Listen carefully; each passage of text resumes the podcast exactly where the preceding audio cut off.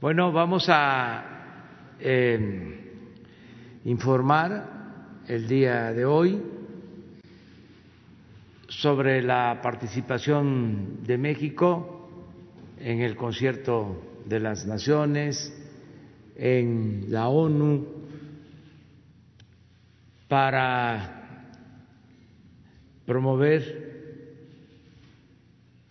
la elaboración, creación de una vacuna contra el coronavirus. México ha estado participando en este propósito y ahora el secretario Marcelo Ebrard les va a informar y va a informar al pueblo de México sobre la participación que se eh, tiene en este propósito muy importante que va más allá de México, tiene que ver con eh, todos los países afectados por esta pandemia. Entonces vamos a dejarle al secretario de Relaciones Exteriores la palabra y luego abrimos para preguntas y respuestas. Si hay preguntas sobre este tema y luego nos vamos a lo general, si les parece. Entonces, adelante, José. Con su permiso, señor presidente, muy buenos días. Como ustedes saben, el presidente López Obrador planteó en la conversación con el G20, los 20 líderes de ese grupo, que debía hacerse un esfuerzo para garantizar el acceso de todas y todos, quiero decir, acceso universal, a medicamentos, equipo y a la potencial o posible vacuna que en su momento se llegue a desarrollar para hacer frente al COVID-19.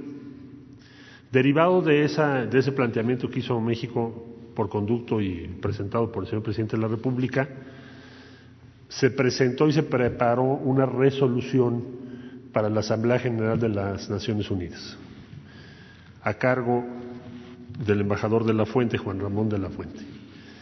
Fue aprobada esta resolución por 179 países, con lo cual es la resolución que México haya presentado con más respaldo en la historia en las Naciones Unidas. aprovecho para agradecer el respaldo de todos esos países. ¿Qué pasó después de esa resolución? ¿Es un pronunciamiento o tiene algún efecto? No, es un mandato aprobado por la Asamblea General al secretario general y a las instituciones de las Naciones Unidas, señaladamente a la Organización Mundial de la Salud y, por supuesto, en primer término, al propio secretario general de las Naciones Unidas. Derivado de todo esto que acabo de referir, la Unión Europea, la Organización Mundial de la Salud, el gobierno de Noruega y otras iniciativas mundiales convocaron, coincidiendo con la resolución que acabo de platicarles, convocaron un esfuerzo global, mundial, para que las instituciones de investigación que cada país proponga puedan en conjunto trabajar la investigación de las posibles o posibles vacunas.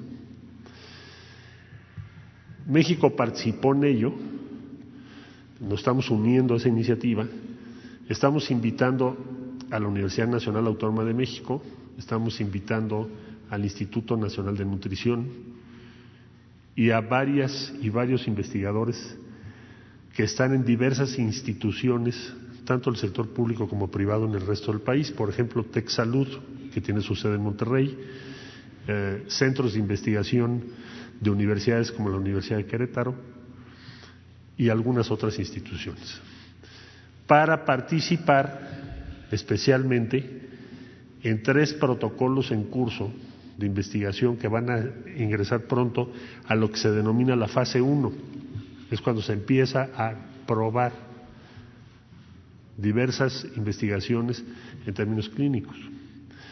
Eh, el presidente de la República nos pidió que aceleráramos el paso para que no llegáramos tarde a estas iniciativas. Debo decir que también en México hay diversas investigaciones en curso. Tenemos que decir, qué proponer, qué opinar y cómo participar. México hoy por hoy es de los 12 países del mundo con mayor participación en los protocolos de investigación sobre este virus. Eh, también hemos invitado a los países de América Latina y el Caribe, en la condición que México tiene hoy de presidente pro tempore de la Comunidad de Estados Latinoamericanos y del Caribe. Entonces estamos haciendo esa invitación a otros países de América Latina y del Caribe. Vamos a estar informando los avances de, esto. Desde luego, todo se ha hecho con la orientación del doctor Alcocer, quien además es un especialista en la materia, y les estaremos informando los resultados que logremos. En, el ámbito de la relación con laboratorios de, carácter privado, hemos ido avanzando con el laboratorio en Estados Unidos Gilead, que desarrolló Remdesivir. Y ahí lo que, lo que es el objetivo prioritario de México es poder tener acceso en tiempo y forma al medicamento que en su momento se ponga en circulación.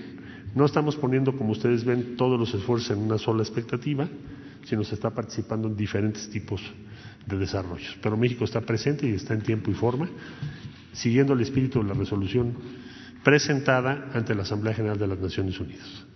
Sería mi reporte para ustedes.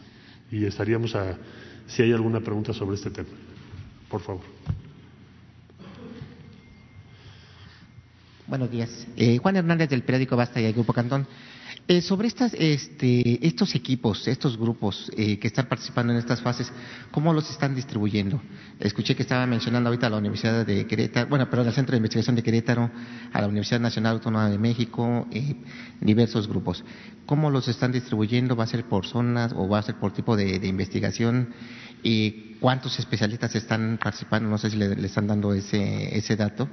Y sobre todo, y más importante, mm, eh, ¿Cómo está México este, aportando en, cuestión de recursos económicos precisamente a esta, esta investigación? Y después, si me permite al presidente hacerle otra pregunta.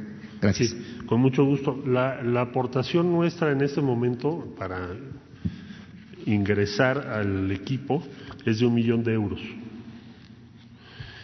Y posteriormente tendremos que hacer aportaciones mayores dependiendo de los protocolos en los que estemos, porque tenemos que financiarlo entre todos los países. Y si me permites, trato de describir lo mejor posible la lógica de esto. Evidentemente la mayor inversión la están haciendo laboratorios privados, los que tienen mayor presencia, los que tienen una infraestructura de investigación, pero en esta iniciativa lo que destaca es la participación de instituciones universitarias y centros de investigación. Entonces, ¿el objetivo cuál es? Que se pueda llegar, primero, lo más pronto posible, al desarrollo de una vacuna. Segundo, igualmente importante, que sea de acceso público. Es decir, el acuerdo primordial de esta iniciativa que estoy refiriendo es que a la vacuna que se llegue se pondrá a disposición de todos. ¿Y esto qué beneficio puede tener? Pues es evidente que puede llevar a una corrección o una limitación de los abusos que se pueden cometer en un futuro próximo, cuando se llegue una vacuna a algún laboratorio, pues podemos imaginar lo difícil que podría ser para muchos países acceder por los precios o por la falta de disponibilidad. Entonces estamos en, esa, en ese trabajo, con un millón de euros fue la aportación. Ahora, ¿qué tenemos que hacer respecto a las instituciones y personas que participan? Bueno, primero tenemos que decidir de los protocolos en curso, ¿quién participa en cuál? Dependiendo del grado de especialización. Porque hay tres en fase 1, pero hay muchos otros protocolos presentados. Tenemos que también dilucidar si México puede presentar su protocolo para participar o, que otras instituciones del mundo se puedan unir o participar con esa línea de investigación. Eso está por decidirse. ¿Cuándo? La semana que entra. Entonces, Número de participantes, siempre es un número limitado. O sea, estoy hablando de que no van a participar más de 18 personas, que tienen las credenciales además para poderlo hacer, porque no es un tema de representación, es un tema de investigación. Eh, eso lo estaremos informando hacia el fin de la próxima semana con todo detalle. Sí, muchas gracias. Usted, ¿Sí? Buen día, canciller. Eh, Carlos Guzmán Noticias. Con respecto a esta cuestión de la vacuna, ya habíamos leído por ahí alguna eh, cuestión al respecto. La Universidad Nacional Autónoma de México está participando con este tema. Habíamos platicado con algunos de los especialistas en este sentido. Pero ¿Cuáles serían esas condiciones preferentes a las que podría acceder México contrario a Latinoamérica? Según tenemos entendido por este investigador, eh, únicamente México a nivel latinoamericano es el único país que está participando en, este, en este convenio, en este protocolo. Si nos puede explicar cuáles serían esas condiciones preferentes y, detalles de este tipo, por favor. Y también una pregunta para el lo, lo más relevante es que tengas acceso a las investigaciones y desarrollos que están llevando a cabo universidades de varios países del mundo, muchas de las mejores universidades y centros de investigación del mundo. En otras palabras, que puedas tú tener acceso a la misma información que tiene un investigador en Oxford o en cualquier otra universidad de las que están participando. Y eso de por sí ya pone a México en la posibilidad de llegar al mismo tiempo al desarrollo de esa vacuna y también nos permite hacer crecer nuestra capacidad en México tecnológica para tener esta vacuna.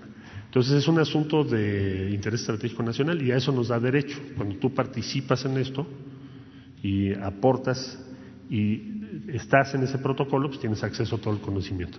Eso es lo más valioso de este acuerdo o de este convenio. Y el compromiso cuál es? Que tendrá que ser público el resultado que tengamos. O sea que no podremos actuar de manera contradictoria al espíritu primordial que anima esta iniciativa, que es una respuesta global al coronavirus con acceso universal. De América Latina se invitó a México, ¿por qué razón? Uno, porque presentamos la resolución ante las Naciones Unidas. Entonces eso le da a México un, papel de cierto liderazgo en el tema, porque no hay otras resoluciones aprobadas, y menos por ese número de países, respecto a un tema álgido como es este. Esto se planteó por el presidente López Obrador en aquella reunión. De todos los 20 líderes, fue el que dijo, esto es lo que se necesita. Entonces, por eso nos invitaron, en primer lugar. Segundo, porque México tiene la capacidad tecnológica y científica para participar. Caso contrario, probablemente no nos habrían invitado. Y tercero, porque saben que tenemos en este momento la presidencia de la comunidad de Estados latinoamericanos y del Caribe. A usted, por favor. Buenos días, canciller. Buenos días, presidente. Canciller, en estos esfuerzos multilaterales que se está haciendo, eh, quería preguntarle cómo va la participación de México en los ensayos clínicos para el Remdesivir. Eh, tengo entendido que eh, estamos participando en uno de, en, del NI y queremos participar en uno de la OMS. ¿Cómo funciona? ¿Cuántos pacientes se les tiene que aplicar el medicamento? Etcétera. Y si me se, hizo un, primer eh, esfuerzo y una gestión exitosa para incluir a México, que no estaba, cosa que obviamente la instrucción fue que si participáramos, vía el Instituto Nacional de Nutrición, esa fue la resolución que tomó la Secretaría de Salud. Ahora hay una iniciativa de la Organización Mundial de la Salud, entonces vamos a ampliar el número de eh, pacientes en México y seguramente van a participar más instituciones, pero hoy por hoy es el Instituto Nacional de Nutrición el que está participando, el que lleva el protocolo. Vamos a ampliarlo y les vamos informando conforme se vaya ampliando. ¿Qué es lo importante hoy? Que ya estás en el protocolo. Sí. Pero no tiene el dato de cuántos pacientes están ahorita y cuántos van a ser. Eh, pacientes en el Instituto Nacional de Nutrición en la primera, en el primer eh, tramos son siete y luego lo van a aumentar. Ahora estamos esperando el acuerdo con el laboratorio, la Organización Mundial de la Salud, para ver el número total de los que van a ser incluidos en el protocolo próximo, que desde luego tendrá que ser más grande. Sí, muchas gracias. Quería hacerle una pregunta al presidente, aprovechando que tengo el micrófono. Suelta si em, quieres que terminemos el tema. ¿Terminamos el tema? Ok. Sí. Ahí atrás, por favor. Buenos días, canciller Alejandro Alemán de Diario Plaza Juárez. Quisiera preguntarle la iniciativa que presentó México para el manejo de la pandemia, buscando que los beneficios sean globales. ¿Qué otros temas está abarcando, además de la cuestión de la vacuna? Porque son muchísimos temas en los cuales se puede tener una visión global y, por lo tanto, tener un mayor beneficio. Muchas gracias. Sí, se planteó, desde luego, acceso a medicamentos. En este momento, frente a la pandemia, se planteó el equipo, ahí señaladamente ventiladores, pero no es lo único, eh, y se planteó el tema de la vacuna. Son los tres campos que está trabajando. Se pide al secretario general, que lo está haciendo por conducto de la Organización Mundial de la Salud, que organice estos protocolos, como el que acaba de referir la compañera, que tiene que ver con uno de los medicamentos prometedores, en donde se tiene que incluir a un número importante de países del mundo, entre ellos México, en los protocolos clínicos y en la disponibilidad en su momento al medicamento. Entonces es muy buena señal que la Organización Mundial de la Salud esté haciendo eso, esté haciendo esos protocolos. Sí tuvo un resultado el haber presentado esa resolución y sí hay un consenso en el mundo que va en esa dirección. Entonces en eso estamos, eso es lo que queremos hacer. La vacuna es estratégica, porque para regresar a la, vamos a decir, una normalidad plena económica en el mundo y comercial y de todo tipo, vas a necesitar la vacuna. Entonces, el, que se tenga un acceso universal a la vacuna es un asunto mayor. Si no, vamos a tener dos tipos de países, los que sí tienen la vacuna y los que no tienen. Eso tiene que ver con vidas y tiene que ver con bienestar. Entonces, por eso es una lucha importante para México.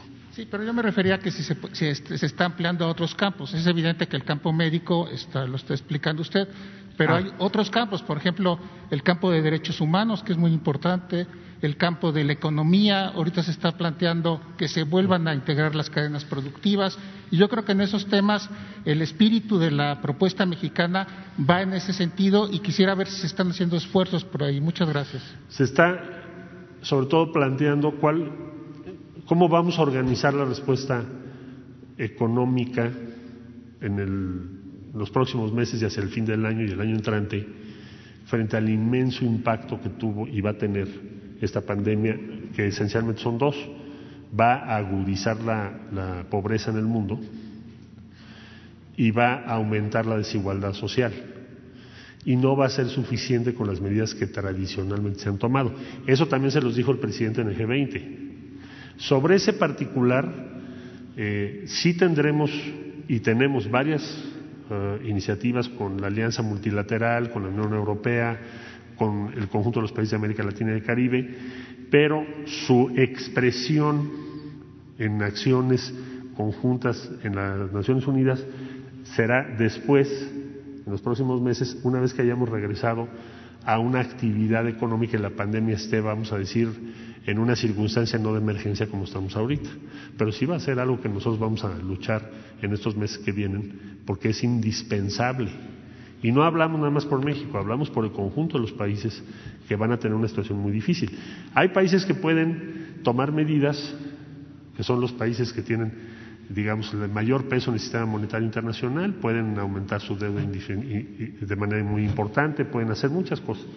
Pero el conjunto de los países, la mayoría de los países, no podemos hacer eso. Estamos en una situación distinta. Entonces, por eso, ese va a ser el siguiente debate en el que vamos a estar presentes y también vamos a presentar diversas iniciativas. Bueno, última, gracias. Buenos días, canciller. Buenos días, señor presidente. Este, Berenice Telles, del Diario Nacional 1 más 1. Eh, con respecto a esta eh, situación de que, bueno, ya eh, está como la discusión de cuándo se regresa al tema de la producción y esta propuesta de Brasil y Reino Unido de los pasaportes de inmunidad, eh, ¿qué opinión eh, tiene usted al respecto a este tema? Bueno, mire, hay diferentes estrategias que se están siguiendo en todo el mundo. Eh, nosotros hemos llevado un seguimiento de todo ello para ponerlo en manos de las diferentes instancias del Gobierno de México, en primer lugar, desde luego, el señor presidente, economía, eh, Hacienda, las diferentes instancias.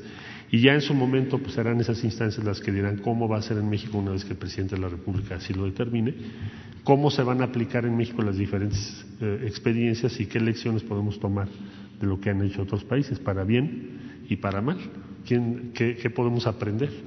Todo eso será materia pues de la estrategia que México siga respecto a la recuperación económica, que ya el señor presidente lo ha comentado varias veces. Muchas gracias. Miren, sobre este tema, por lo que planteó mi compañero, eh, yo escribí eh, un texto sobre las lecciones de la pandemia. Y eh, al final del texto eh, hago una síntesis, un resumen de lo que considero más importante. Y en este texto hablo de eh, garantizar el derecho universal a la salud que no se deje al mercado el tema de la salud, que no sea un asunto mercantil, sino que sea un asunto vinculado estrechamente a los derechos humanos al derecho eh, que tenemos todos los seres humanos a estar sanos y eh, vivir eh, con salud. Esto lo expreso. Me gustaría que, si pueden poner el texto, sobre las lecciones, porque no solo lo escribí para México, sino como una aportación para eh, la discusión, el debate, eh, las reflexiones, los análisis que se están haciendo a nivel mundial sobre este tema. Ayer precisamente me informó la embajadora de México en Estados Unidos, Marta Bárcena, que eh, ya este texto ha sido pues solicitado, ya se hizo una traducción y se está este, difundiendo, incluso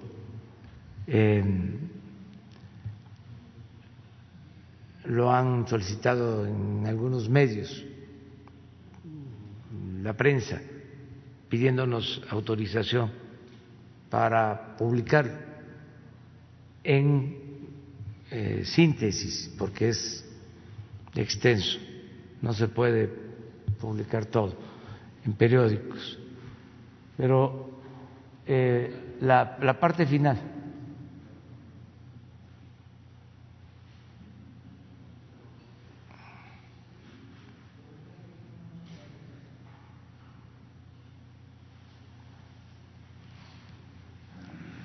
punto uno de la parte final.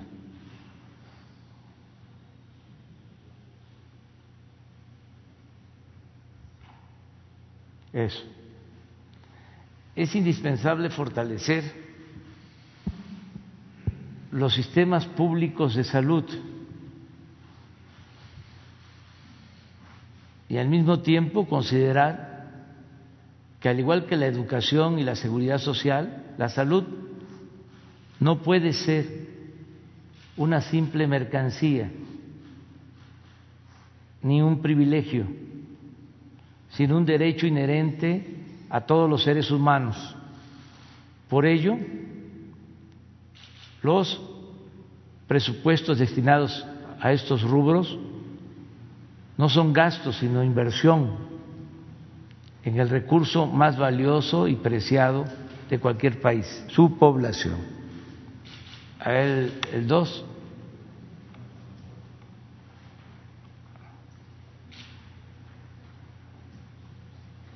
Es impostergable atender el grave problema de las enfermedades crónicas Esto aplica para México y para todo el mundo.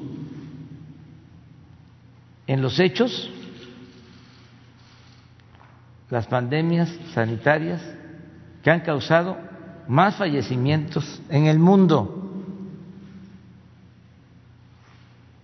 Es decir, son muchos más los que pierden la vida por infartos, obesidad, diabetes, que los que desgraciadamente morirán por coronavirus. Es cierto que las enfermedades crónicas en buena medida son hereditarias, pero se producen o se exacerban por el consumo de productos industrializados y los malos hábitos alimenticios. De ahí la perentoria necesidad de un movimiento global de prevención y educación para la salud, orientación nutricional y fomento al ejercicio físico y a las prácticas del deporte. Por ejemplo, nos está dejando la pandemia como lección que en la educación formal debe ser materia obligada básica, no optativa, la educación para la salud y la nutrición.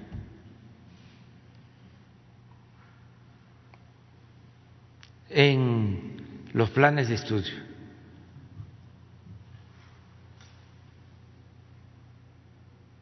Tres, es indispensable un mundo más solidario para hacer valer la fraternidad universal, empezando por evitar acaparamiento en alimentos, medicamentos y equipos hospitalarios. En todo lo relacionado con la salud debe establecerse una estricta regulación del monopolio y del lucro y un control de la comercialización de medicinas e insumos médicos. Se debe garantizar que ninguna persona en el planeta se vea privada de medicinas, atención médica o servicios hospitalarios por falta de recursos económicos o porque el mercado hace inalcanzables tales prestaciones. Vuelvo a eh, reafirmar la importancia que tiene la salud como un derecho humano fundamental. Cuatro, la Organización de Naciones Unidas, ONU, y la Organización Mundial de la Salud, OMS, deben de convocar de inmediato a gobiernos y científicos del mundo para la creación de vacunas contra el coronavirus y otros males. Sobre esto es lo que eh, informa eh, Marcelo y no es un asunto solo de México, eh, son varios jefes de Estado, afortunadamente los que se están pronunciando, dirigentes de eh, el mundo de la ciencia, incluso eh, dirigentes religiosos, el Papa ha hablado de esto, de la unidad para eh, obtener lo más pronto posible la vacuna. Luego es el tema económico. Cinco, desechar el modelo que genera riqueza sin bienestar y procurar una mayor intervención del Estado en el cumplimiento de su responsabilidad social para garantizar derechos básicos y universales a la salud, a la alimentación, a la educación, al trabajo, a la vivienda, a la cultura y al deporte. Al Estado le corresponde atemperar las desigualdades sociales. Es una función básica, porque durante el periodo neoliberal se ha apostado a desaparecer al Estado en lo que corresponde a su responsabilidad social, diluirlo. Y es este, aquí lo digo, muy hipócrita, porque no se quiere que intervenga el Estado para atender las necesidades sociales, pero sí se pide la intervención del Estado cuando se trata de rescatar empresas o instituciones financieras en quiebra. Entonces, ¿en qué quedamos? ¿Hay libre mercado o no? Al Estado le corresponde atemperar, decía, las desigualdades sociales. No es posible seguir desplazando la justicia social de la agenda de los gobiernos. No es jugar limpio utilizar al Estado para defender intereses particulares y procurar desvanecerlo cuando se trata del beneficio de las mayorías. No es lícito ni ético defender la facultad del Estado para rescatar empresas e instituciones financieras en quiebra y considerarlo una carga cuando se trata de promover el bienestar de los más desfavorecidos. Basta de hipocresía.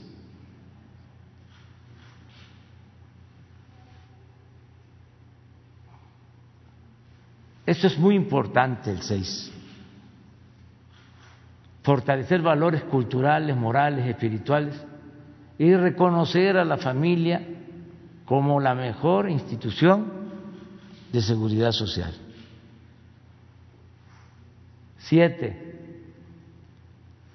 reconvertir los organismos económicos y financieros internacionales, como el Banco Mundial, el Fondo Monetario Internacional, el Banco Interamericano de Desarrollo, la Organización y la Cooperación para el Desarrollo Económicos, el Grupo de los 20, el G20, entre otros, en verdaderos promotores de la cooperación para el desarrollo y el bienestar de los pueblos y de las naciones. Esto también es un tema a tratar, el papel de estos organismos en esta nueva etapa. Ocho, procurar que las ideas y las acciones de los gobiernos de los países del mundo se guíen por principios humanitarios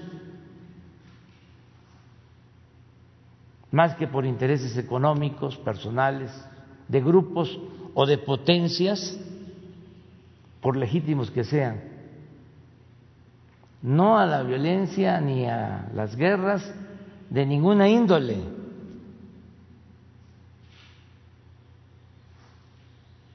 No al predominio de grupos de presión o intereses creados, no a la desigualdad,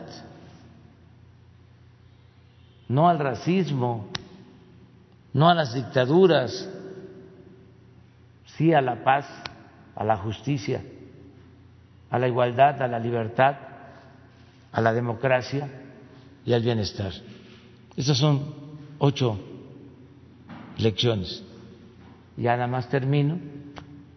La pandemia aún en curso nos dejará, desgraciadamente, centenares de miles de ausencias irreparables y una economía dislocada y severamente disminuida.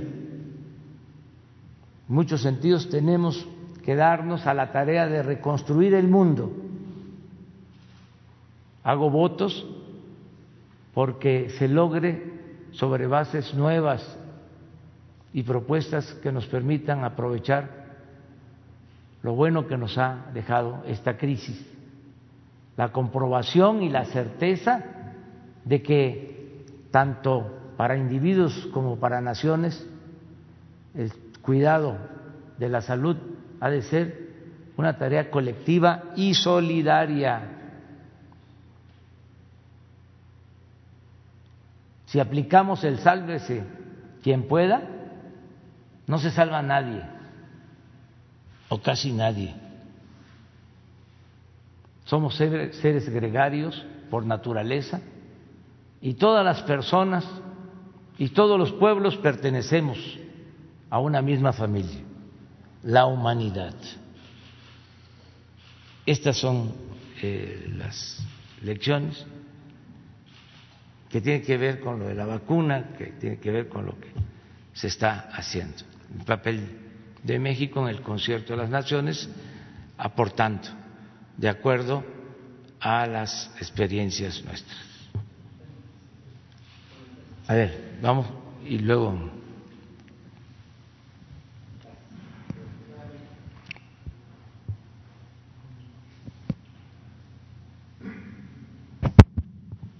Ya, perdón. Eh, eh, queda claro que a los mexicanos que la histórica cuarta transformación quiere usted consumarla y defenderla con su- hasta con su propia vida.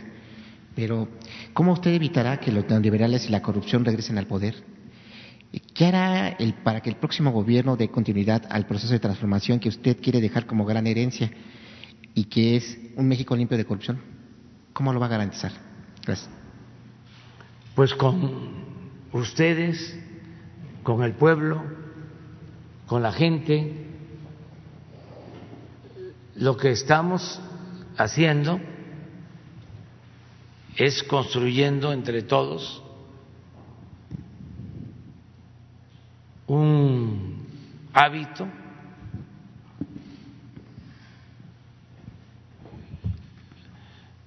en favor de la honestidad.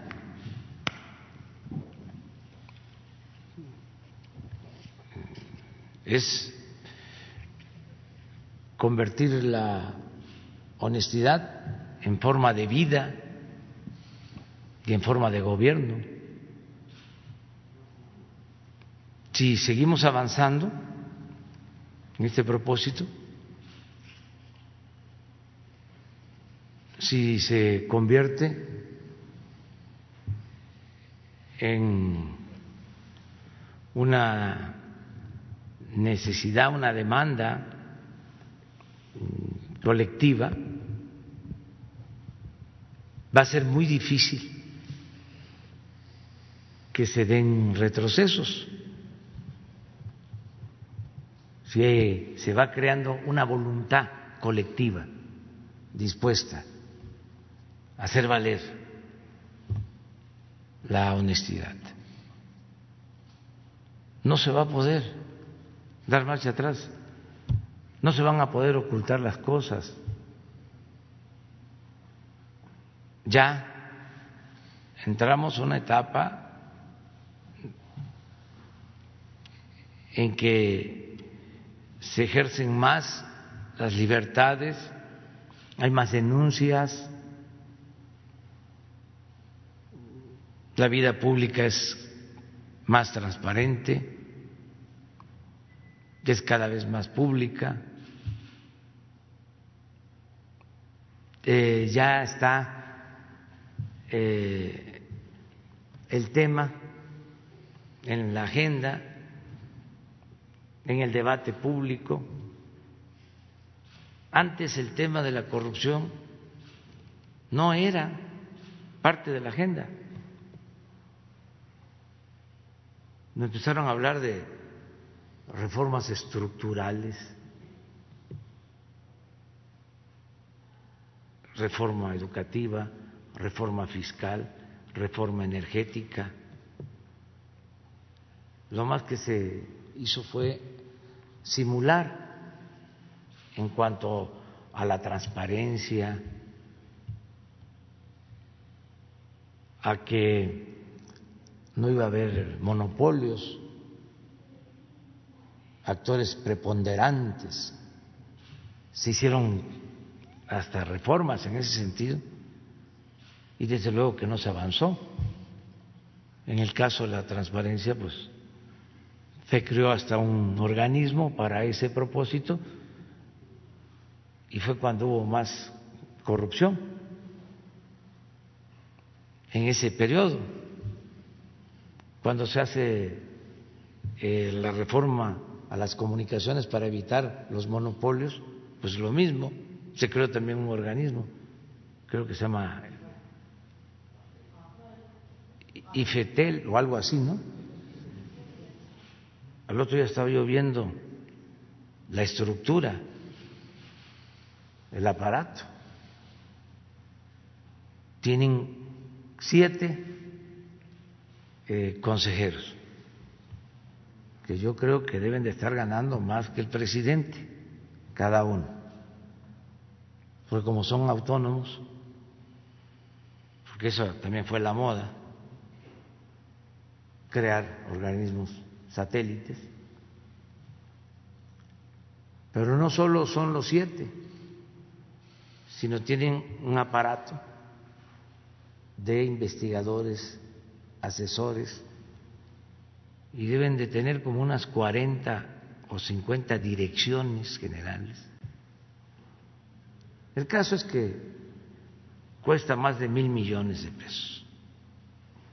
El aparato es ese organismo. Y la pregunta es, ¿ya no hay monopolios en la comunicación? ¿Ya no hay actores preponderantes?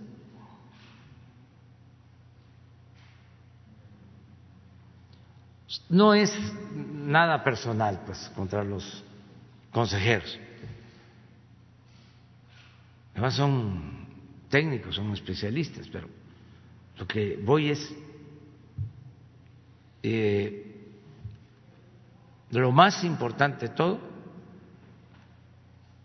es el que se vaya creando eh, cada vez más conciencia en los ciudadanos, en la defensa de sus eh, derechos. Por eso pienso que no va a ser fácil un retroceso. Estamos avanzando bien este, con la gente. Yo he sostenido que hay veces que se llevan a cabo revoluciones.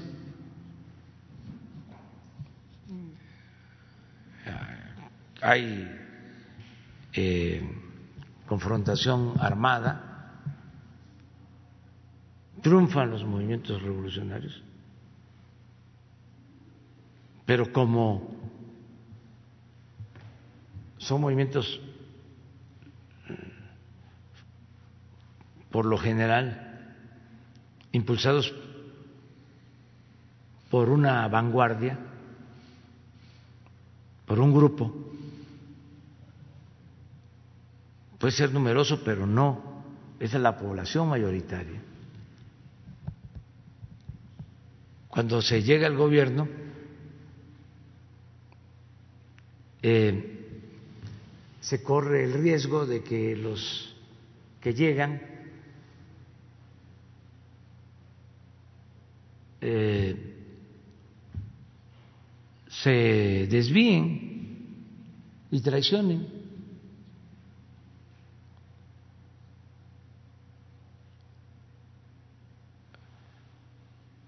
Porque no es un movimiento colectivo de toma de conciencia.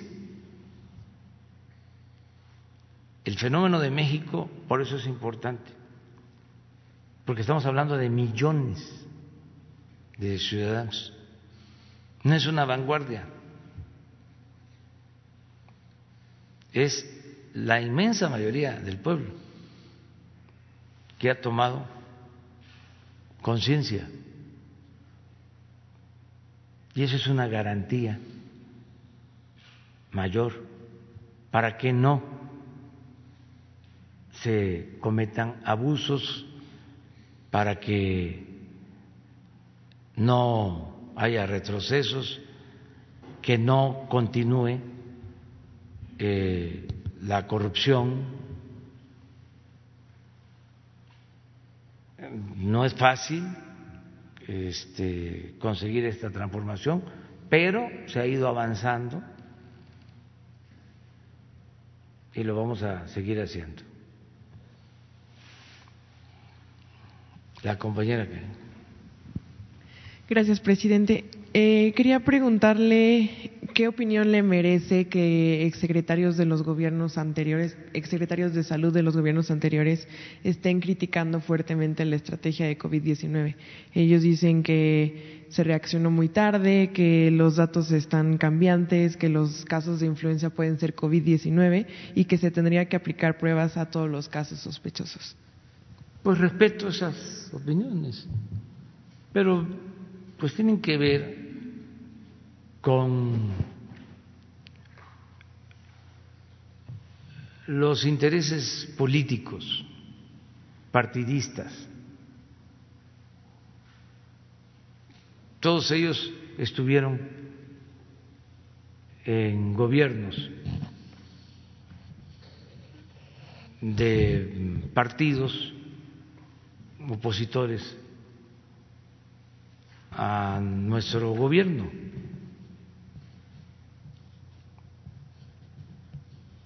Y pues yo creo que ya los mexicanos saben quién es quién en el tema de salud, que dejaron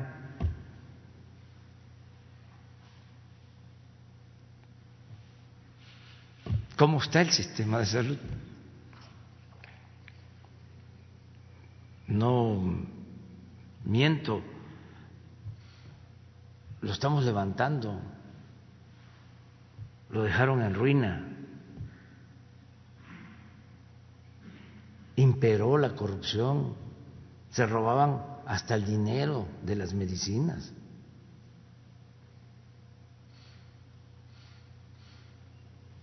cientos de hospitales inconclusos por todo el país, un cementerio de hospitales, de centros de salud abandonados.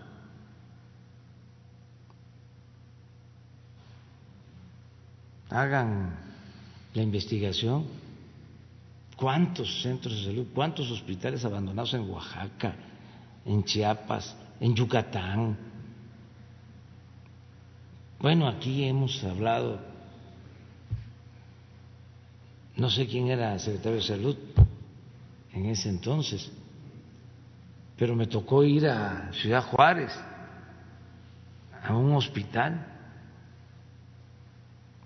que inauguraron, pero nada más pusieron la fachada como escenografía y se cortó el listón y lo dejaron inaugurado, pero adentro quedó en obra negra y desde luego que lo cobraron.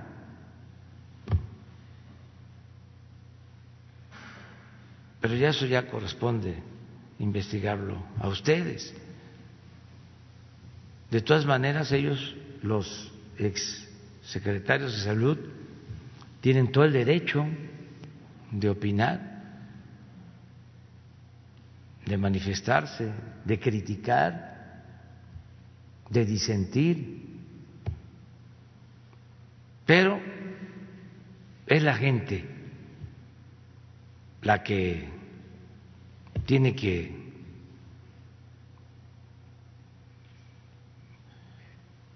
opinar sobre esto. Yo decía, lo voy a repetir, que eso que llamaban seguro popular ni era seguro ni era popular. no había medicinas, no había médicos.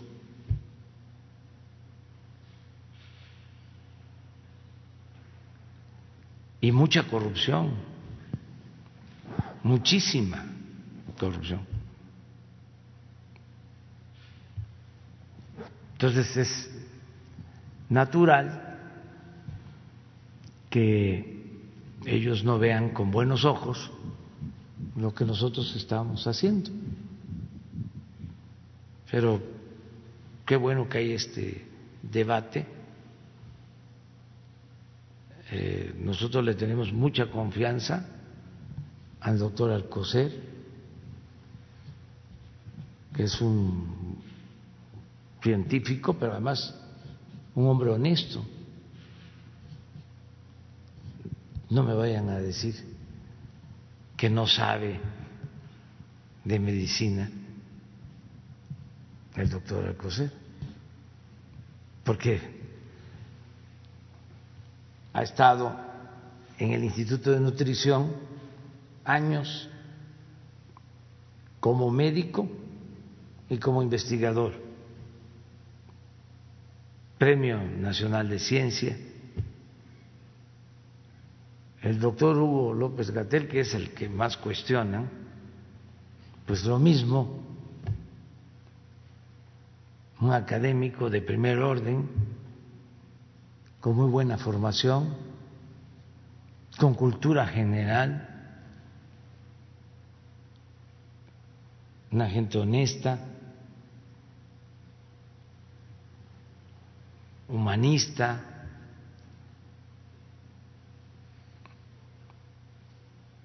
con una postura en favor de la gente, en favor del pueblo.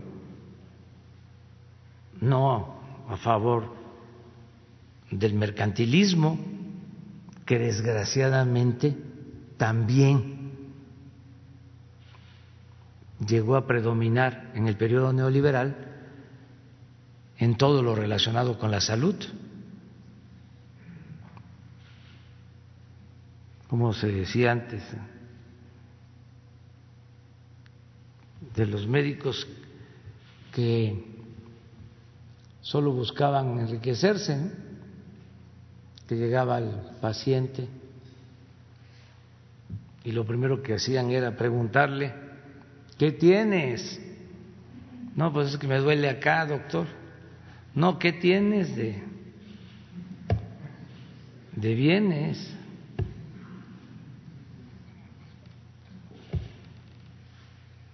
Eso no es el doctor Alcocer, este, Hugo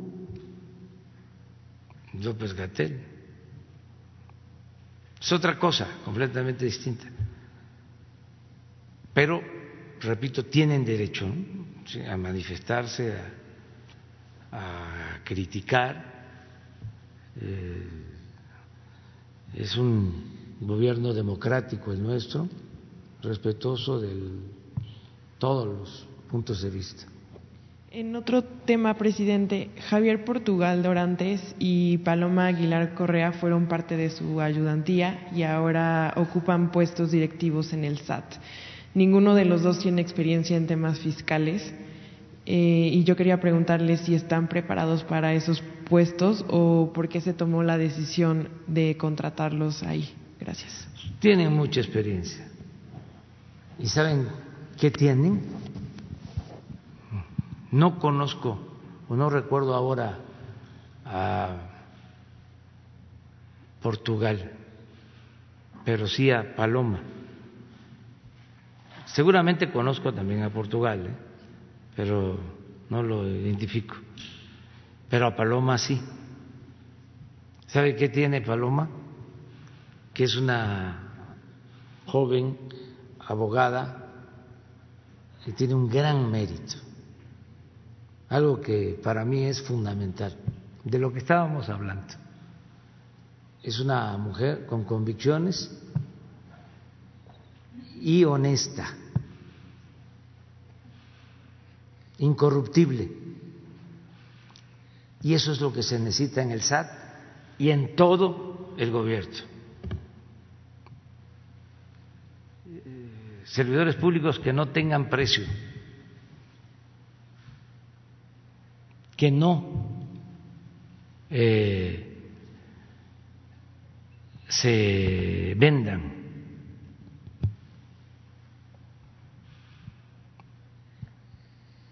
Que sean honestos.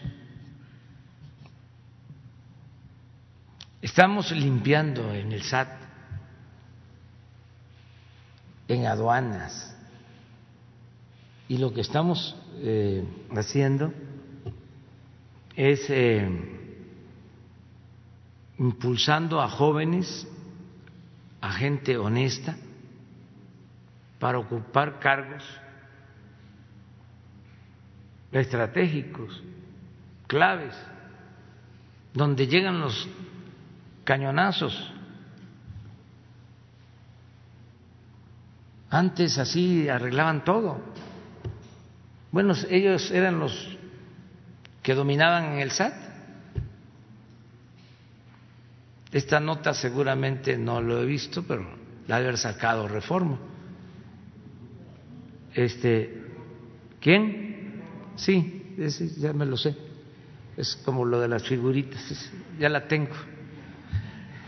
Esta ya la tengo. Este, porque ellos eh, también sacaron de que había persecución, terrorismo fiscal, porque muchos de sus patrocinadores estaban acostumbrados a no pagar impuestos. Entonces, ese tema les molesta mucho. Pero también, como hablábamos de los exsecretarios de salud, están en su derecho, la reforma y todos los medios. Ahora sí que que viva la crítica.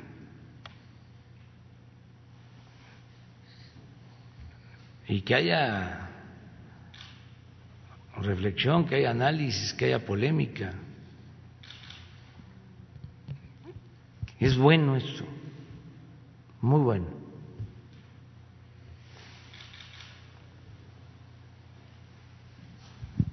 Gracias, presidente.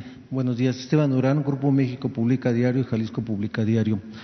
El subsecretario de Educación, Marcos Bucio, propone el regreso a clases siempre y cuando se les consulte a los padres de familia eh, si están de acuerdo en esto o no. Sin embargo, ¿no cree usted que este tipo de, de declaraciones no hacen más que crear más incertidumbre en los papás? ¿Por qué? Porque ellos no tienen la suficiente información. Quienes tienen la información, pues es obviamente eh, las autoridades de salud y las de educación. Entonces, pienso yo que aquí debería de haber una coordinación entre ambas para ellos determinar si es eh, factible el regreso a clases. No sé qué eh, opinión tenga al respecto. Pero no escuché quién hace la propuesta. Bucio, este, le digo bien, la, Marcos Bucio, el subsecretario de Educación, de Educación Pública quien él, dice que va a, considerar a los padres de familia para ver si estos deciden que se regrese a clases. No, no, va a ser así, no es así.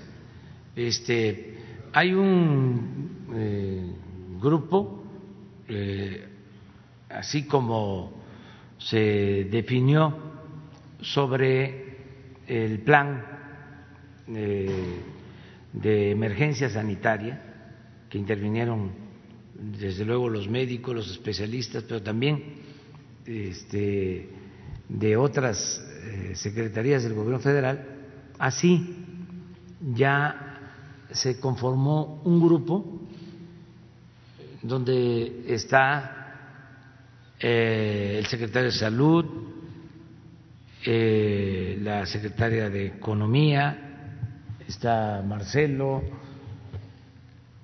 está el secretario de Educación Pública, el secretario de Hacienda, y se está haciendo un trabajo mm, conjunto. Van a tener ya una primera propuesta el lunes para eh, el regreso a la normalidad eh, económica, social, cultural, educativa. Eh, se está eh, analizando la posibilidad. El lunes me van a presentar ya una propuesta inicial y nosotros queremos darla a conocer a ustedes y a los mexicanos eh, el miércoles o el jueves. No, se va a poner a consideración de todos, porque eh, es un plan nacional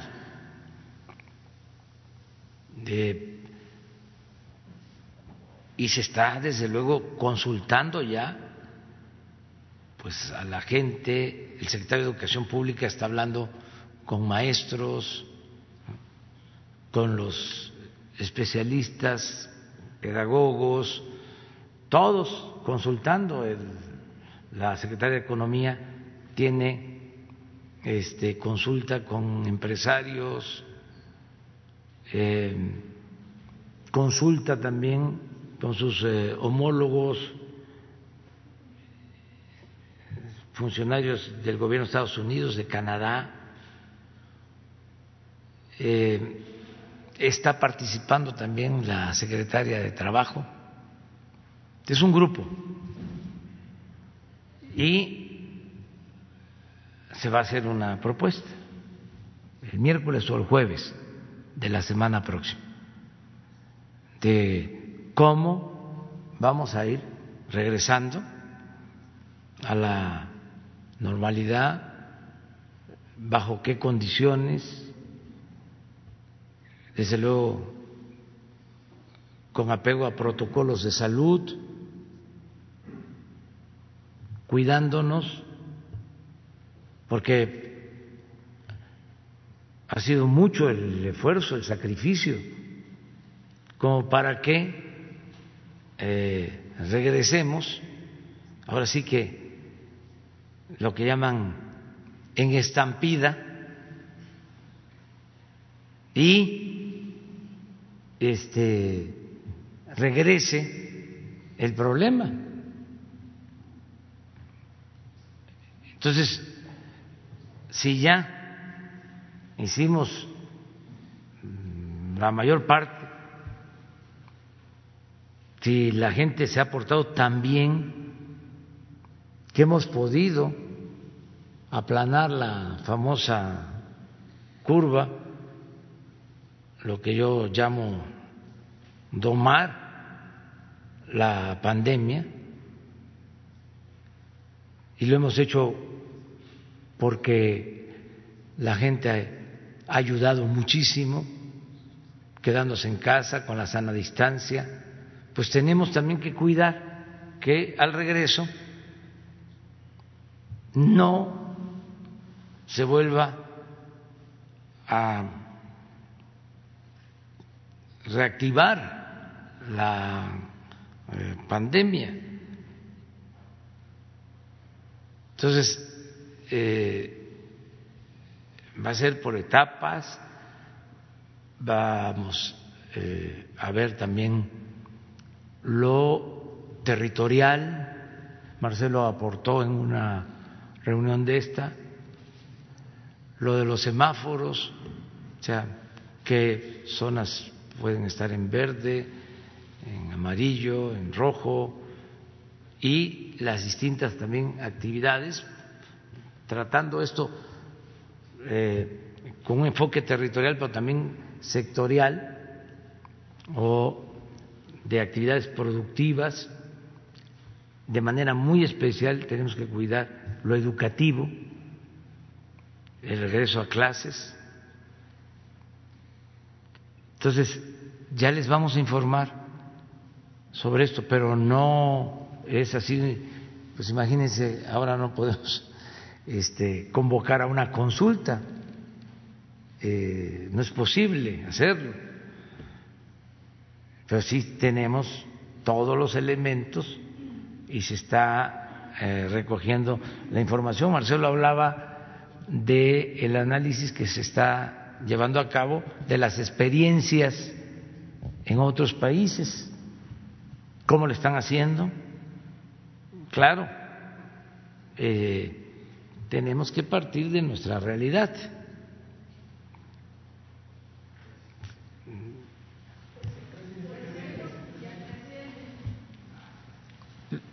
Luego tú y tú. Presidente, buenos días. Luis Méndez de Notimex.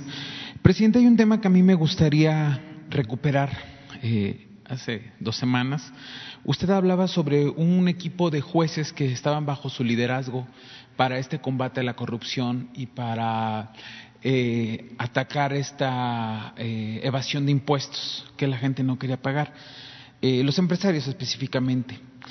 Pero hace unos meses usted también nos habló de que estas personas que evadieron impuestos serían un desplegado público reconociendo que habían evadido sus impuestos. ¿Qué pasó con ese desplegado, presidente?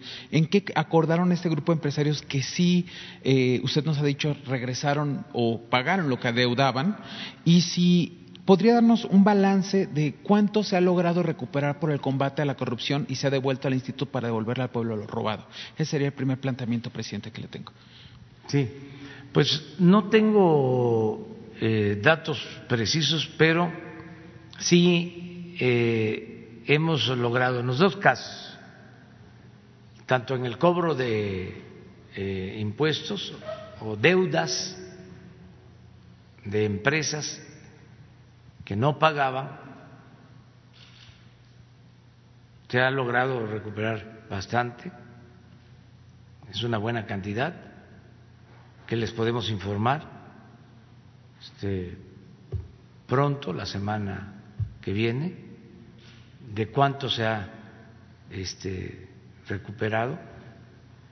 Y también eh, informarles de cuánto se ha obtenido con las subastas de bienes de procedencia ilícita que se han este, eh, obtenido cuánto es lo que hemos recuperado de dinero y por las subastas de joyas, de casas, de automóviles, también les vamos a informar. Y no solo cuánto se ha obtenido, sino a dónde ha ido ese dinero o a dónde está ese dinero, porque todo lo que se maneja en el instituto para devolverle al pueblo lo robado, todo este, se destina a obras en comunidades, caminos, eh, distintas este, eh, actividades, por ejemplo, instrumentos musicales para las bandas en Oaxaca, y, pero eh, les vamos a informar y todo lo que está incluso comprometido, eh, tenemos que hacer los caminos eh, a la Yesca, Nayarit, que sale el dinero de el Instituto para devolver al pueblo robado, eh, otros caminos, tengo en mente el compromiso de hacer el camino a Tarjea, en Guanajuato, que es el municipio más apartado de Guanajuato, que no tiene camino pavimentado. Ese es un compromiso. Caminos en Oaxaca, Hidalgotitlán, en Veracruz también es otro compromiso de hacer el camino con esos fondos y así muchas cosas. Pero bueno, informamos. ¿Se ha tomado dinero de este combate a la corrupción recuperado para destinarlo para atender la pandemia, presidente? También se ha este, entregado eh, dinero y sobre todo eh, se han entregado equipos de aduana que se tenían en bodegas eh, al ejército, a Marina. Todo esto lo vamos a informar de todo lo que se ha utilizado para eso. Y vamos a seguir, este, bueno, recuerden ustedes que la Fiscalía General otorgó tres mil millones de pesos, dos mil o tres mil, tres mil millones de pesos. Eso es eh, para eh, equipo médico. Han habido donaciones también para equipo médico. Ya vamos a hablar muy pronto sobre el avión presidencial. Hay una oferta de compra, pero de todas maneras el avión se va a rifar y queremos hacerlo el 15 de septiembre. También les puedo informar que ya terminó su periodo de pruebas el avión, lo volaron antier y no tuvo ninguna falla. Ya están posibilidades de regresar, pero como hay una oferta de compra, eh, se va a dejar unos días para ver si se concreta la este, venta, pero ya les vamos también a informar sobre eso. ¿Internacional o nacional, presidente? ¿Mande? ¿Es un comprador nacional o internacional? Internacional. Presidente, eh, mi segunda pregunta, me gustaría preguntarle al canciller. Eh, ayer autoridades mexicanas y estadounidenses acordaron ampliar los puntos de, inspección fronteriza para frenar el tráfico de armas, canciller. Se habla de que pasarán de 6 a 20 puntos de revisión. Si nos podría indicar, por favor, cuáles serían esta ampliación y cuáles serían estos 20 puntos. Y la segunda, ayer en la ONU también se firmó un pronunciamiento para que se considere la salud sexual y reproductiva como un tema esencial que se atienda durante la emergencia. ¿Qué implicaciones tiene que México se adhiera a este pronunciamiento que se hizo en la ONU en materia de salud sexual y reproductiva en el contexto de la pandemia, canciller, por favor? Con su permiso, señor presidente. Bueno, respecto a la frontera con Estados Unidos, hay varios temas y sí estamos pensando que se pueda extender, ampliar los puntos de revisión, porque hemos estado insistiendo en el tema de tráfico de armas, que es una de nuestras preocupaciones principales. Recién hubo una detención, como ustedes saben, en, Nogales, que parece ser un punto de trasiego importante. Entonces, sí se está trabajando en eso. Todavía no llegamos a una decisión final de todos los puntos, pero con mucho gusto un poquito más tarde sí les puedo dar la, los que hasta este momento ya estamos de acuerdo. Probablemente. Todavía, todavía hay algunos detalles logísticos. Esa es la razón. Pero con mucho gusto te lo doy un poquito más tarde. Ahora, respecto a Naciones Unidas, te diría, México está participando en varias iniciativas que tienen que ver ahora con la pandemia y sus efectos. Eh, eh, ¿De qué estamos hablando? Estamos hablando, en primer lugar, de mujeres y niños, porque es donde el efecto en todos sus impactos va a ser más grave. Y el que nosotros defendamos la causa de las libertades, los derechos, como tú lo estás señalando, ha sido nuestra posición histórica, pero ahora más todavía con, con la pandemia. Si todos los derechos de las mujeres, y más ahorita, por la situación que estamos viviendo en todo el mundo. Obviamente los niños. El otro, hay otra iniciativa que tiene que ver con las comunidades indígenas en el mundo y hay otra iniciativa que estamos apoyando que tiene que ver con personas con discapacidad, porque evidentemente van a ser los conjuntos sociales más afectados Hablaba yo de desigualdad. El señor presidente lo mencionó ahora en su reflexión y lecciones sobre lo que está haciendo la pandemia en nuestra sociedad y qué deberíamos de hacer. Entonces, ¿por qué estamos participando? Porque nos anima ese ideario. México tiene que respaldar eso, que se protejan las libertades, los derechos, para empezar, garantizar que no tengamos una gran hambre en, varios, en varias partes del mundo. África preocupa mucho, pero no solo. Luego, el aumento de la desigualdad en todo el mundo ya la estamos viendo venir. Y en particular sobre mujeres, niños, comunidades indígenas y personas con discapacidad. Por eso estamos respaldando esas iniciativas. ¿Están considerando el análisis del crecimiento de la natalidad en el país dado el confinamiento o el crecimiento también en términos de violaciones eso, sexuales? Eso no lo, no lo hemos presentado y sería muy pronto para poder hacerlo. Esa es una, es una causa independientemente de esos datos, eh, en los que México ha participado históricamente y vamos a seguir haciéndolo. Sí.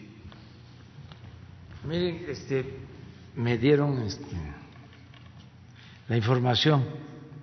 Eh, acabamos de decir de que tres mil millones de pesos de la fiscalía. No, fueron dos mil que nos entregó aquí. ¿Se acuerdan ustedes? Dos mil, pero en total van a entregar cinco mil millones la fiscalía. Este, o sea que todavía falta que nos entreguen tres mil. O sea, entregaron ya dos mil. Ese es el, el dato.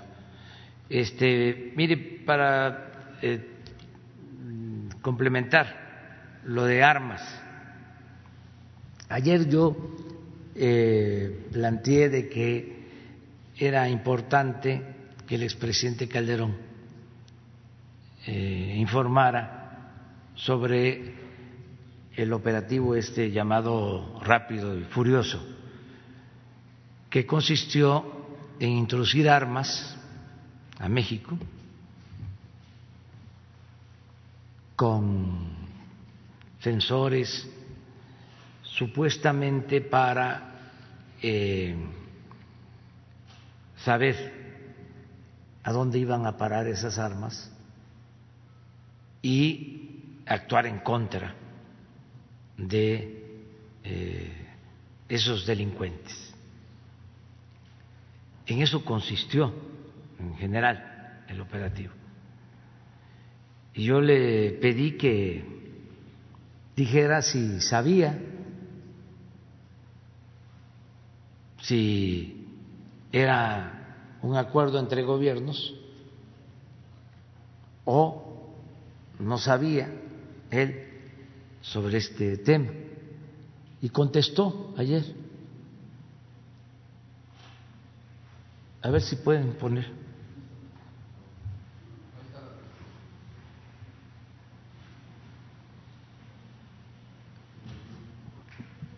¿Lo lees? Sí, ok. Sí, buenos días. Es un tuit del, del, expresidente Felipe Calderón que hizo ayer, 7 de mayo a las 7 de la noche. Dice, es falso que el gobierno de México haya tenido un acuerdo con el gobierno de Estados Unidos para introducir armas al país.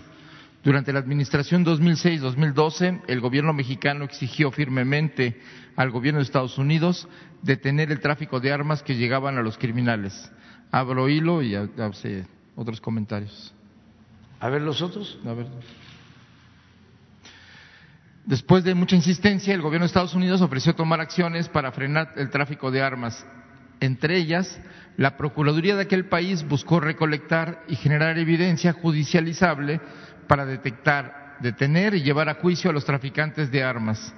En otro tuit, es en, es en este marco que, según se supo después, introdujeron detectores electrónicos en armas comercializadas en la frontera para rastrear su movimiento y actuar judicialmente contra los culpables.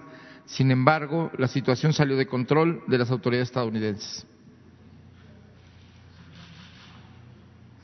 La llamada Operación Rápido y Furioso fue un operativo secreto cuya implementación y resultados fueron revelados a agencias mexicanas en la medida en que fueron del conocimiento público resultados negativos no deseados por, por sus autores en el Departamento de Justicia.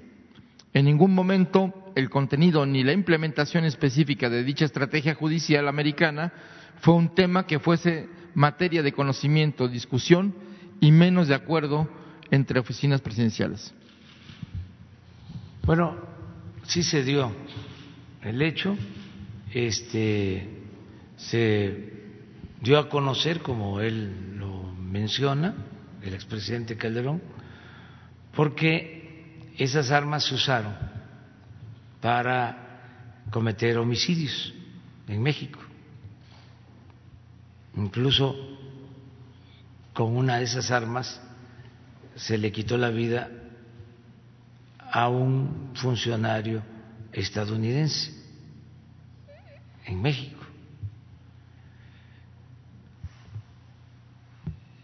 Estamos eh, ante un caso delicadísimo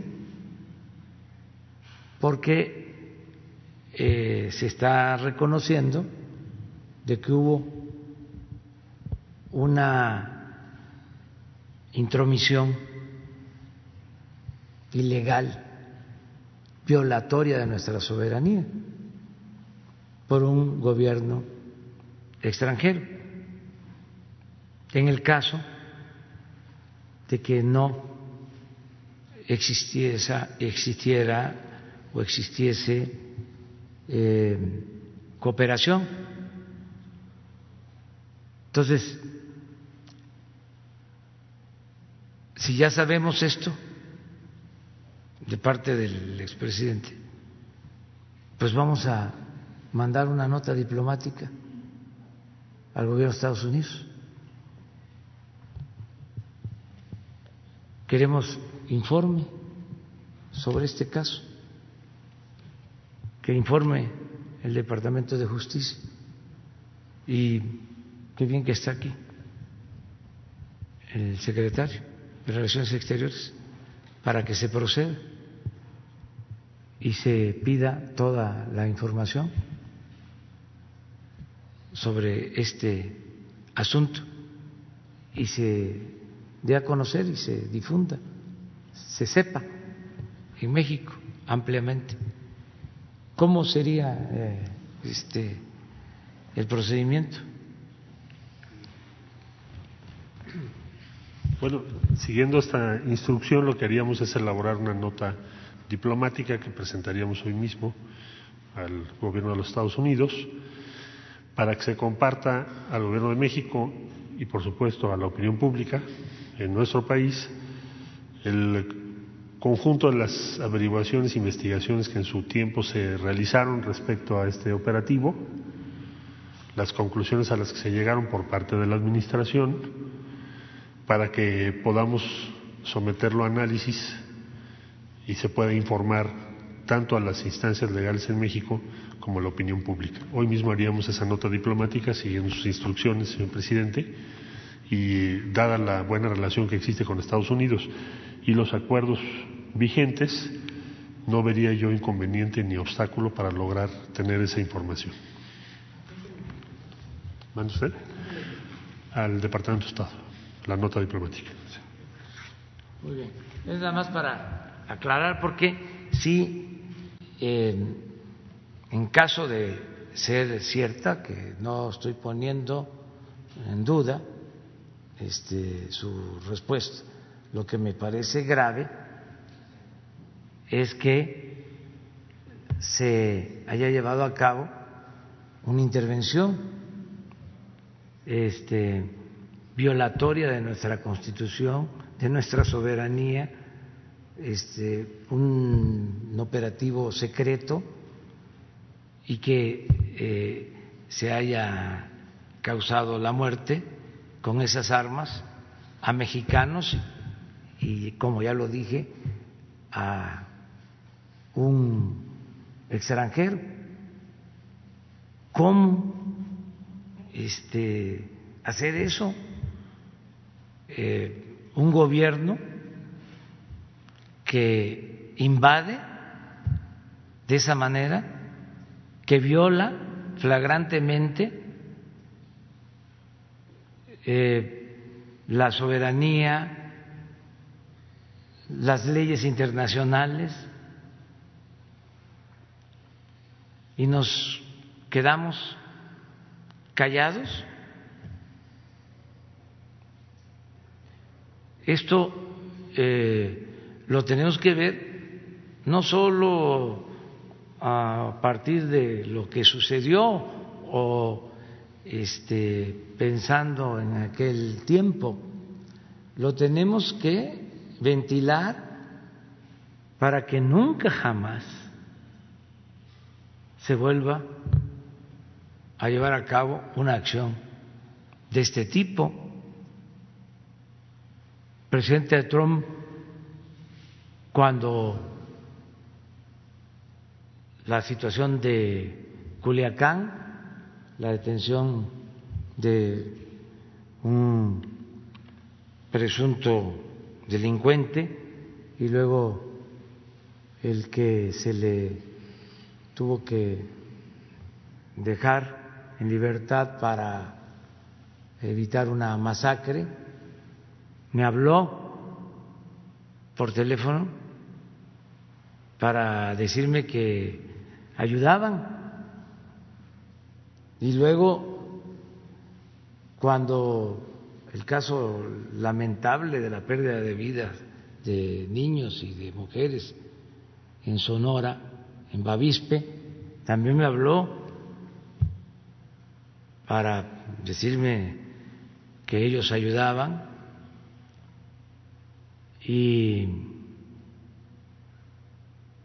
que quería llamar terroristas a los eh, narcotraficantes mexicanos. Entonces yo le di mi opinión en los dos casos y fue respetuoso de eh, nuestra soberanía, hasta él mismo lo expresó, que a petición del Gobierno de México, por lo que nosotros habíamos sostenido.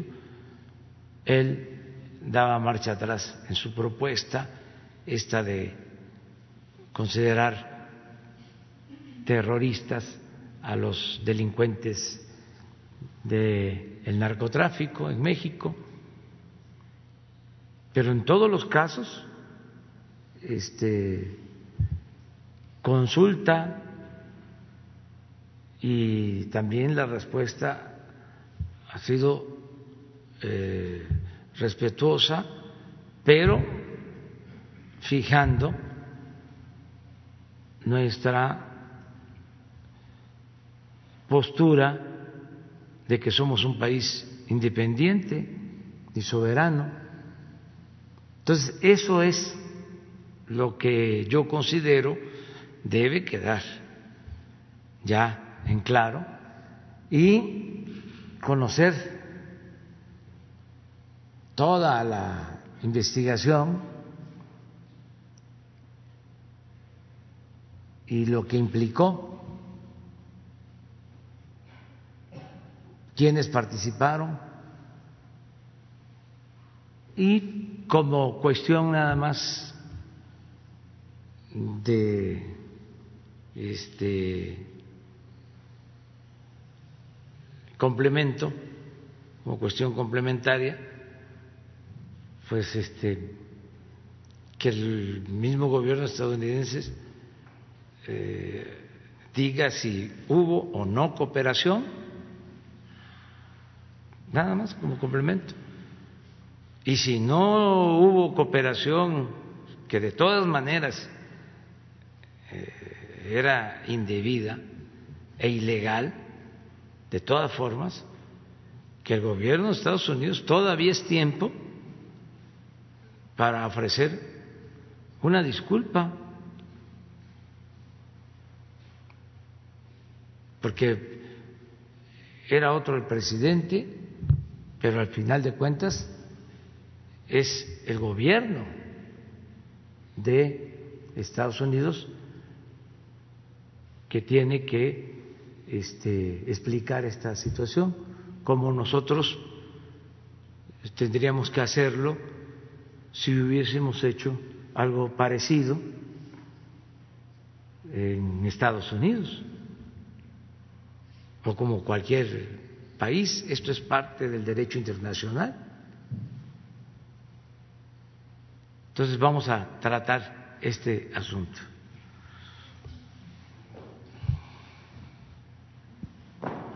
Presidente, eh, buenos días. Michelle Mejía de Multimedios. Eh, si nos puede compartir eh, al, qué fue, cuáles fueron los temas que se abordaron durante la reunión anoche en el tema de la pandemia por COVID-19, porque pues estamos prácticamente por iniciar este, se prevé el pico de, de contagios, qué acciones se van a realizar, eso por un lado, y por el otro, pues qué mensaje le daría a a todas eh, las mujeres, primero por el Día Internacional de la Mujer y también pues en este fin eh, de semana que es muy eh, complejo, pues también se celebra el Día de las Madres. ¿Qué mensaje le daría a todas las mujeres? Gracias. Sí, es por lo del 10 de mayo.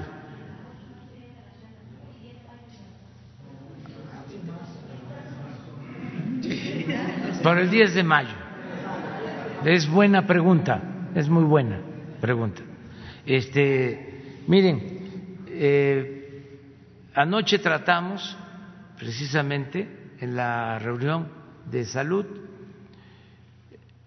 el que estamos en el caso de la Ciudad de México en mm, la fase de mayor eh, contagio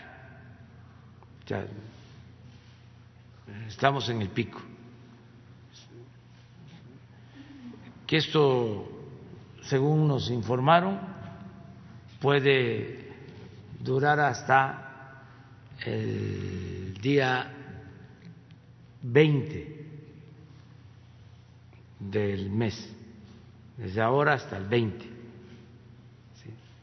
Y la proyección es que a partir de ahí empiece eh, a bajar el número de, contagios y ya el descenso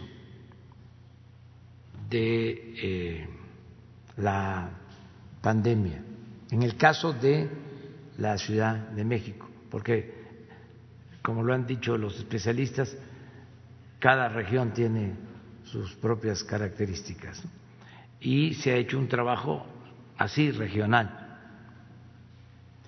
Em, es muy importante que continuemos con la disciplina,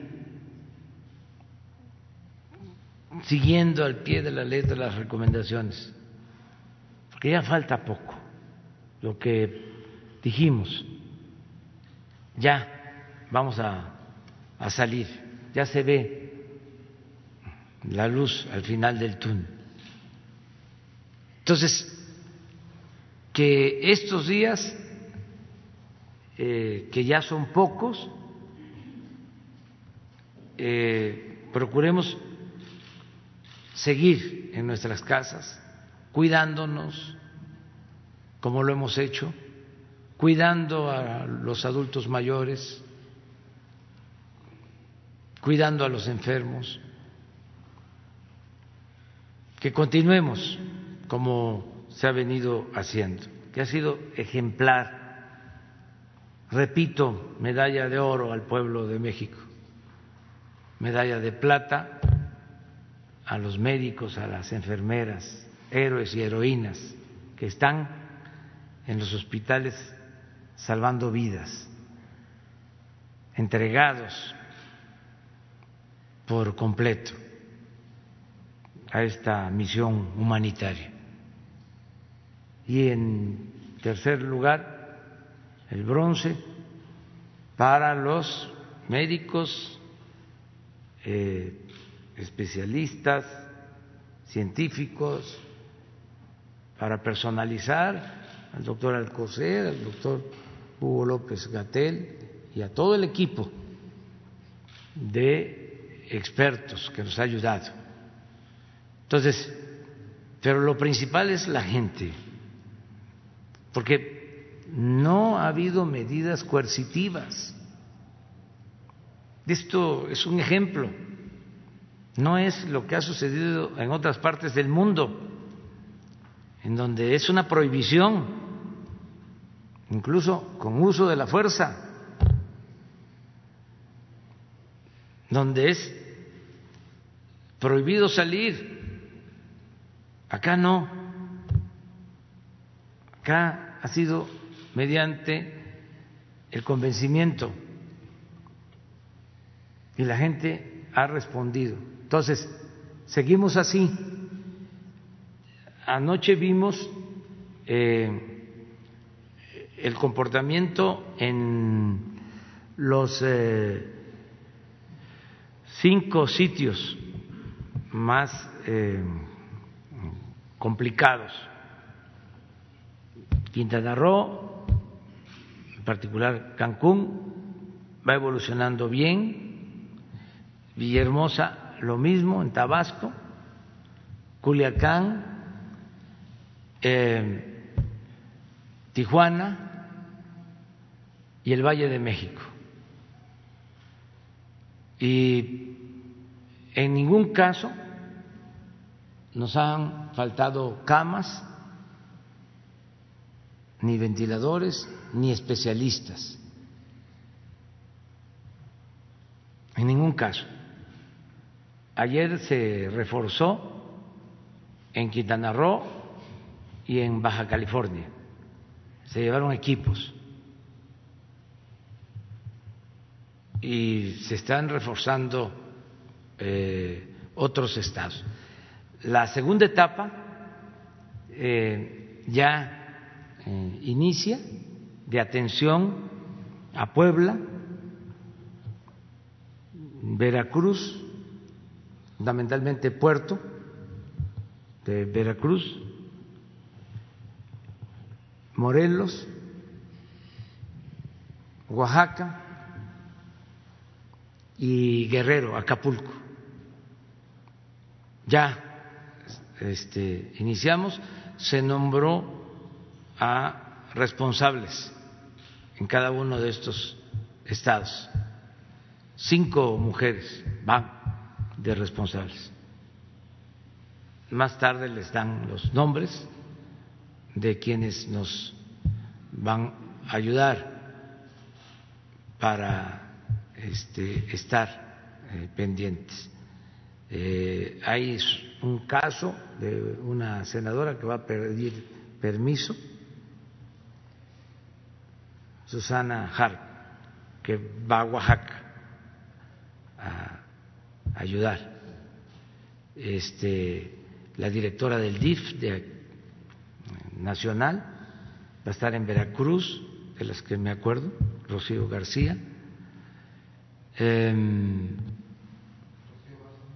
Rocío Bárcena va a Guerrero, Elsa Beites a Morelos y Diana Álvarez a eh, es Puebla y Tlaxcala, la zona, sí, las dos, sí. ya estamos trabajando en eso.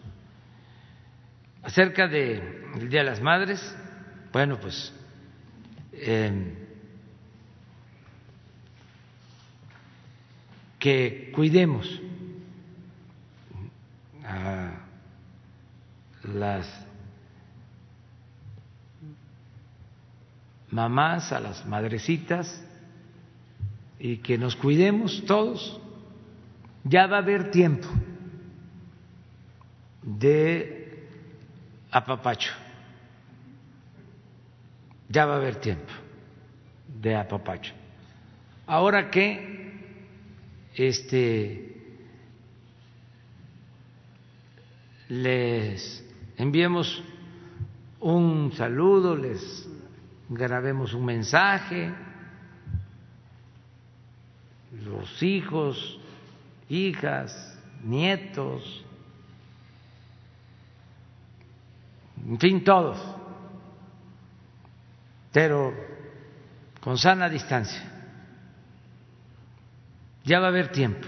En el caso de la Ciudad de México, habla de el 10 de julio para este, hacer la fiesta,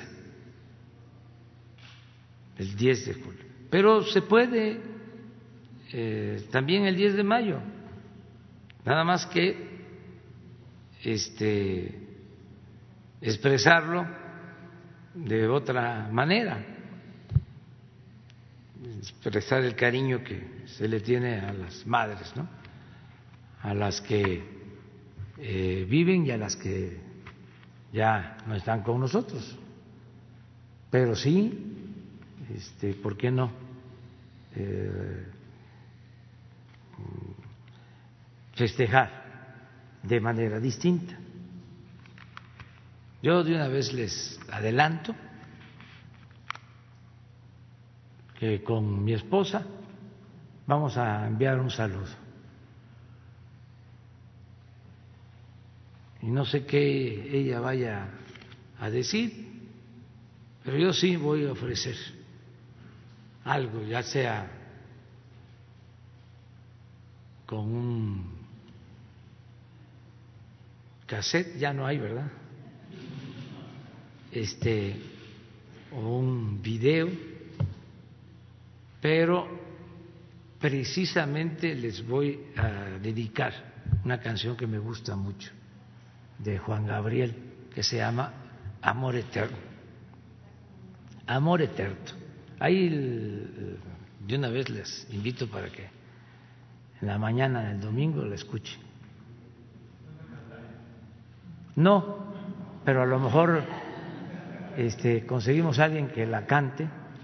No se puede tampoco lo, los mariachis, bueno, solo con sana distancia y que no sean muchos. No, mariachi no, porque van a querer hacer lo mismo y voy a dar mal ejemplo. No, este sí, sí, música, este, además ya está hasta por adelantado. Ya nos vamos, mañana nos vemos. Mañana es sábado, sí.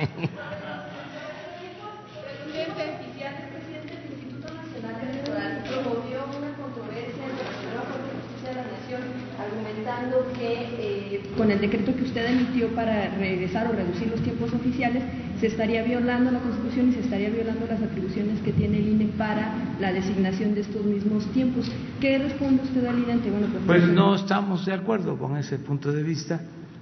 Eh, hicimos esto porque nos corresponde al gobierno federal utilizar estos tiempos y decidimos eh, entregarlos a la empresa de la radio y la televisión porque están atravesando por una situación como todos, pues, muy difícil.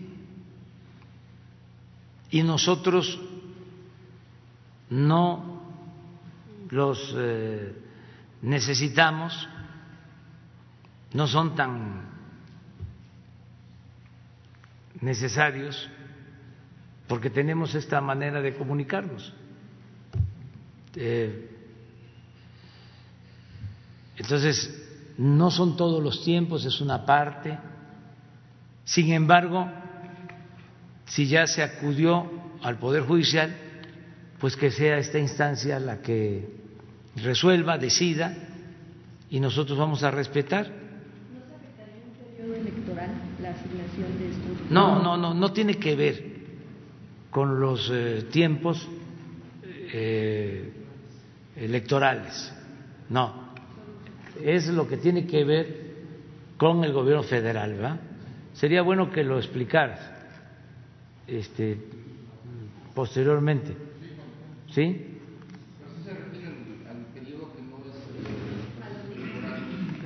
Ah, el periodo que no es de campaña. Sí, sí, no tiene que ver nada con la campaña. Sí, sí pero que resuelva eh, el Poder Judicial. Nos vemos entonces. Eh, pendiente. ¿No se puede para el lunes? Sí, sí, sí, sí. sí. El lunes, primera. La primera.